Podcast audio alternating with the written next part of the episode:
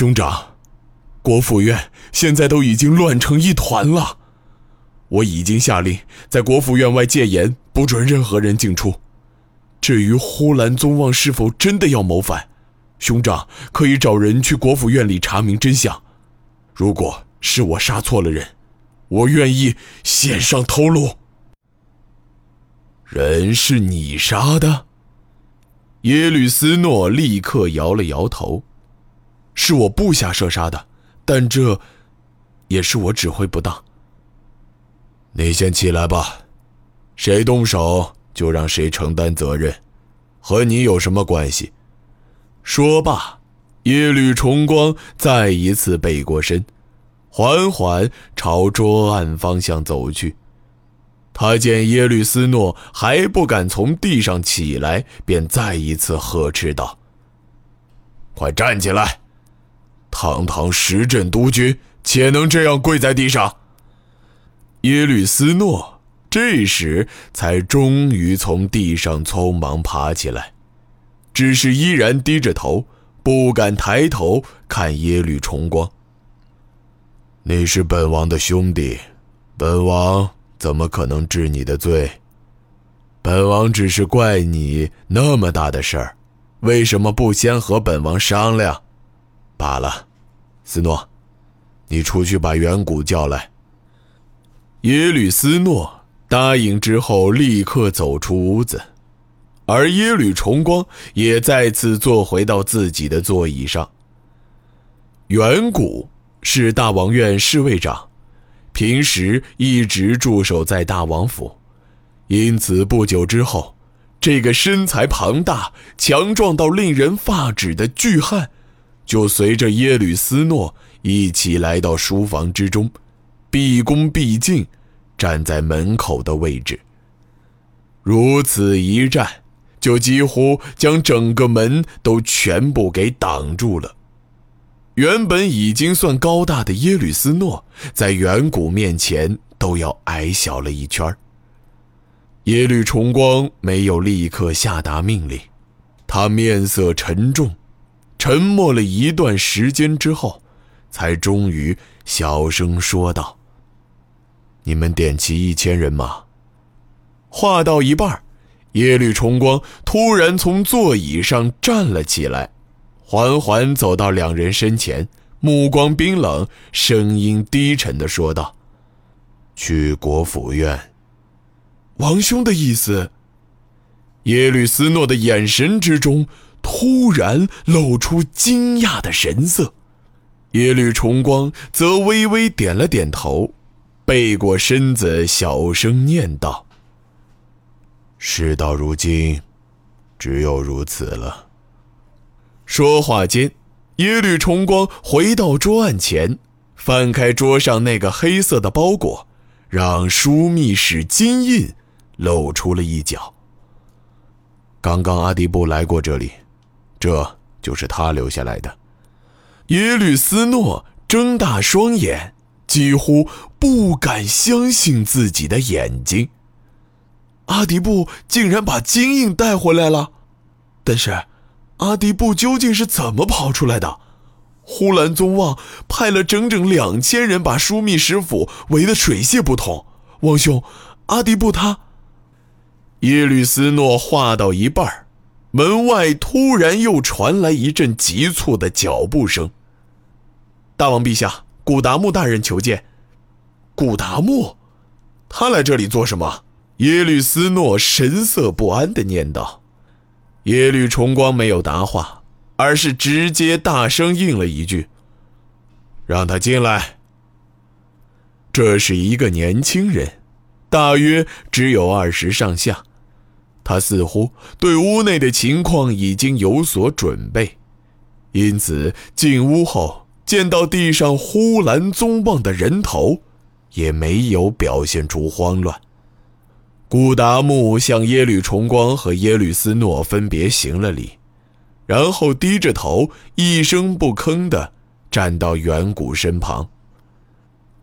待耶律重光向他招手，他才径直走到耶律重光身旁。一番低语之后，耶律重光的脸色。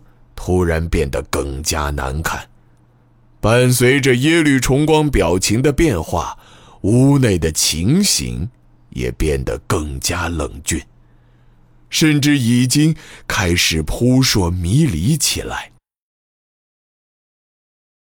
古达木是呼兰宗望的人，耶律斯诺不知道古达木对耶律重光说了什么，心中自然更加忐忑不安。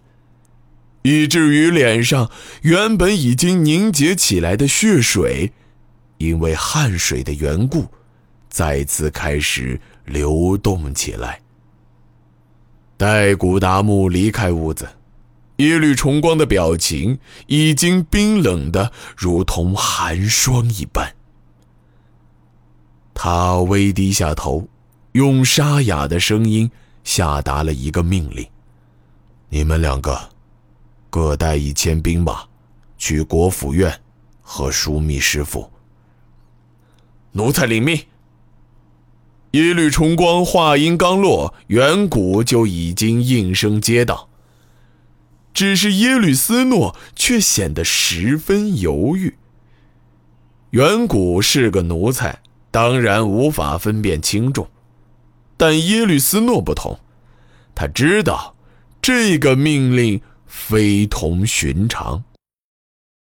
这两处府邸几乎是金门中除了皇宫和大王院外最重要的两处居所，分别代表了金门最高的军权和治理权。一夜之间，要同时将两处府邸夷为平地，这在整个邪经历史上也几乎。没有发生过。耶律重光见耶律斯诺没有答应，就扯了扯嗓子，对远古说：“你先去枢密使府吧，我有几句话要对斯诺说。”等远古离开之后，耶律重光再次走到耶律斯诺身旁，神色相比之前要平和了许多。斯诺。你做的没错，胡兰宗望的确死有余辜。古达木是我的人，是他找人给你报信的。胡兰宗望出逃也是因为事情败露，而他手里的国府院大印，也被古达木买通的一个女人偷藏了起来。这老狐狸在我们面前机关算尽，一定想不到会自己栽在女人手里。古达木竟然是兄长，时间不早了，具体情况稍后我再和你详细解释。既然你手下已经将国府院围住，那接下来的事儿也就不用本王再教你了。可是，耶律斯诺稍稍顿了顿，兄长，既然阿迪布连金印也交出来了，为什么连枢密使府也要？耶律重光轻轻拍了拍耶律斯诺的肩膀，无可奈何地答道：“阿迪布并非是为我来的，既然他无法臣服于我，那这样的人也就不能再留下了。好了，快去吧。”说到这里，耶律重光已经背过身子。明日一早，我会下达诏令，昭告天下：呼兰宗望谋害了邪经王，而阿迪布也打算趁机图谋不轨，率巡义军入金门。这两股逆贼势力已经在夜里被大都军率领的卫队诛杀，所有反叛者均已诛灭。说到这里，耶律重光顿了顿，又回头。看了一眼耶律斯诺。哦，对了，斯诺，明日你速速召集十镇王爷前来金门。还有，我要写一封书信给古尔台，有一件重要的事情，需要他帮忙去做。